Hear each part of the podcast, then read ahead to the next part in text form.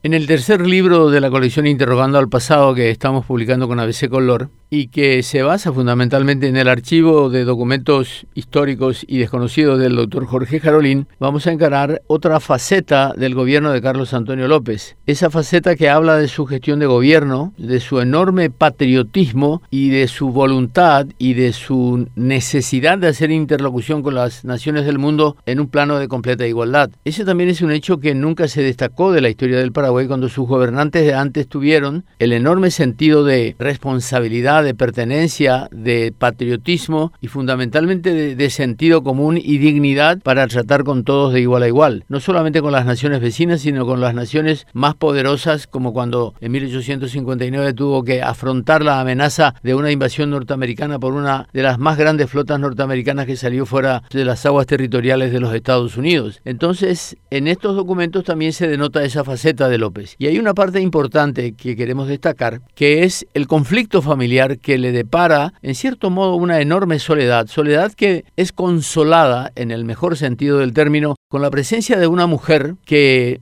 se llamaba Francisca Zavala, y que le da una hija, le da una hija extramatrimonial de la que nosotros nunca los paraguayos tuvimos noticias. Y esa hija se convierte prácticamente en el, en el aliento para su vida, para sus últimos años. López tenía 59 años cuando concibió a esta niña, que se llamó Francisca Ignacia Ortiz, llevó el apellido del padre, que era un sirviente de la familia López. Esa niña se convierte después en la secretaria privada de Francisco Solano López durante toda la guerra, la acompaña a Francisco Solano durante toda la guerra y posteriormente testimonia los, los grandes acontecimientos de esa guerra a través de, de, sus ojos de mujer y fundamentalmente también denota algo que no solemos recordar muy frecuentemente, el enorme protagonismo de una generación de mujeres que asumió la responsabilidad de la defensa de la patria y de, del sostenimiento de la guerra a través de su trabajo en la retaguardia. También ese trabajo le correspondió a Francisca Ignacia Ortiz y que tuvo no solamente un protagonismo cercano a López, sino que también en los grandes asuntos del Estado Nacional porque estuvo presente en la conferencia de Yataiticora del 12 de septiembre de 1866 que sorprendió a propios y extraños porque el mismo Bartolomé Mitre le reclama a López en una carta en el día siguiente, le dice qué hacía esa niña adolescente en una reunión de jefes de Estado y de oficiales militares. Y López le contesta en otra nota, esa niña adolescente es mi secretaria privada, es sargenta del ejército paraguayo y por lo tanto